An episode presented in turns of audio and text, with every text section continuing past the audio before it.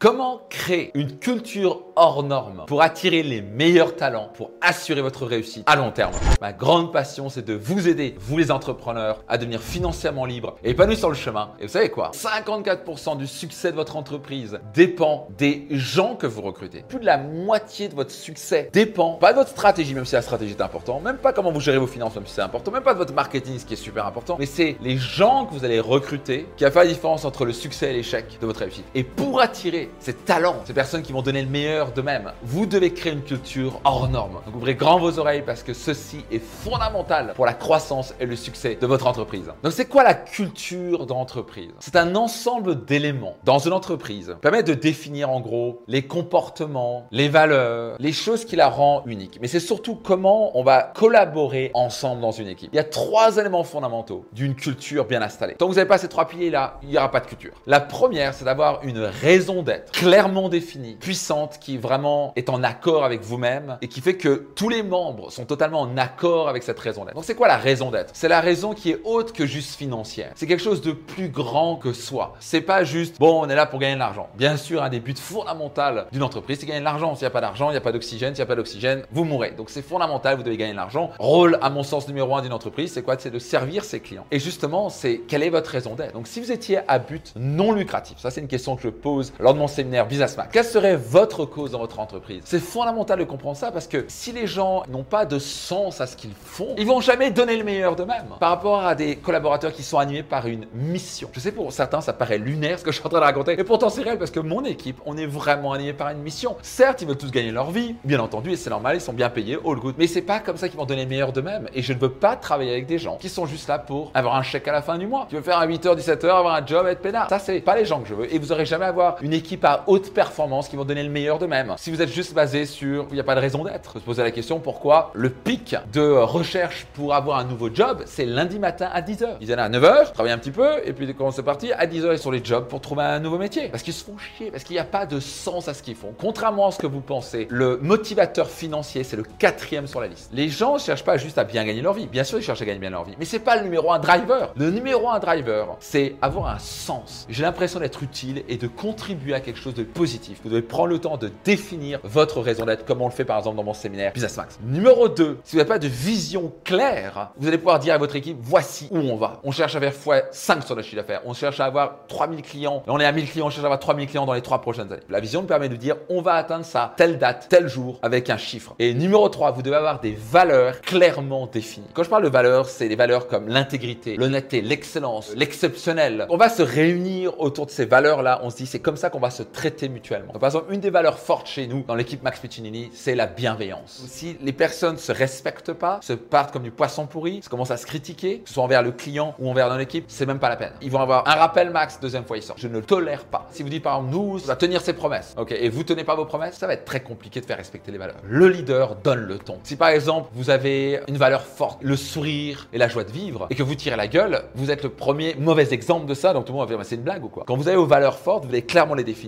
vous devez les incarner et vous devez surtout les faire respecter coûte que coûte. Donc, chaque culture est différente. Donc, votre entreprise, elle doit être différente d'une autre. Et souvent, bien sûr, les valeurs de l'entreprise reflètent les valeurs du chef d'entreprise. C'est pour ça qu'une des choses les plus fondamentales à faire, votre développement personnel, c'est vous d'être clair sur vos propres valeurs. Et pas forcément toutes vos valeurs vont se refléter dans votre entreprise. Par exemple, pour moi, une de mes valeurs fortes chez moi, c'est l'intégrité. Et donc, ça se reflète clairement dans mon entreprise. Donc, la grande question, c'est à l'instant T, c'est quoi la culture de votre entreprise? Est-ce que vous l'avez fait d'une manière intentionnelle ou est-ce que vous l'avez fait un petit peu au fur et à mesure et vous vous rendez compte qu'en fait, c'est un bordel? Donc, par exemple, si vous tolérez que les gens tiennent pas leurs promesses, se critiquent, se jugent, n'importe quoi, bah, vous avez une culture du n'importe quoi et de la critique et du jugement. That's it. Donc, est-ce que vous allez tolérer ça? Une fois que vous prenez conscience, vous dites, OK, il faut qu'on arrête le bordel. Je peux plus tolérer ça. Donc, d'un coup, on commence à prendre une décision, on élève là-bas on commence à se dire, je vais plus tolérer ça. Donc là, où j'ai commencé à faire ça, j'ai dit, non, je tolère plus ça dans mon entreprise. Je me suis posé, j'ai pris le temps de définir clairement mes valeurs, les valeurs en tout cas que je voulais insuffler dans mon équipe et mon entreprise. Et ensuite, ça m'a mis six mois à C'est une chose fondamentale que vous devez faire pour vous libérer l'opérationnel. Et au passage, quand nous on recrute, on recrute selon les valeurs et la raison d'être. Est-ce qu'elle peut nous aider à notre vision? Toujours ces trois filtres-là. Est-ce que la personne a les valeurs qu'on a? Nous aider à accomplir la vision? Est-ce qu'elle a vraiment à,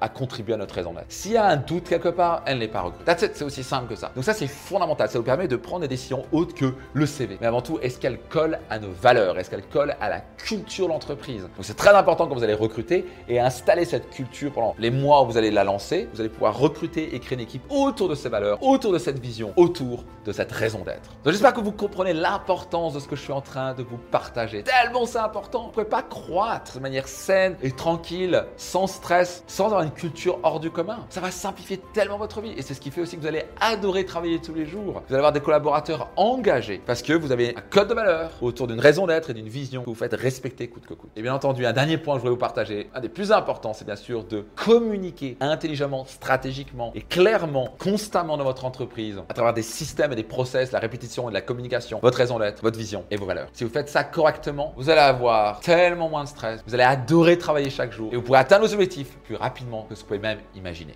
Donc maintenant, notez dans les commentaires quel était votre plus grand déclic et surtout qu'est-ce que vous engagez à faire dès maintenant. Et puis je vous donne rendez-vous dans un prochain épisode. Ciao, c'était Max.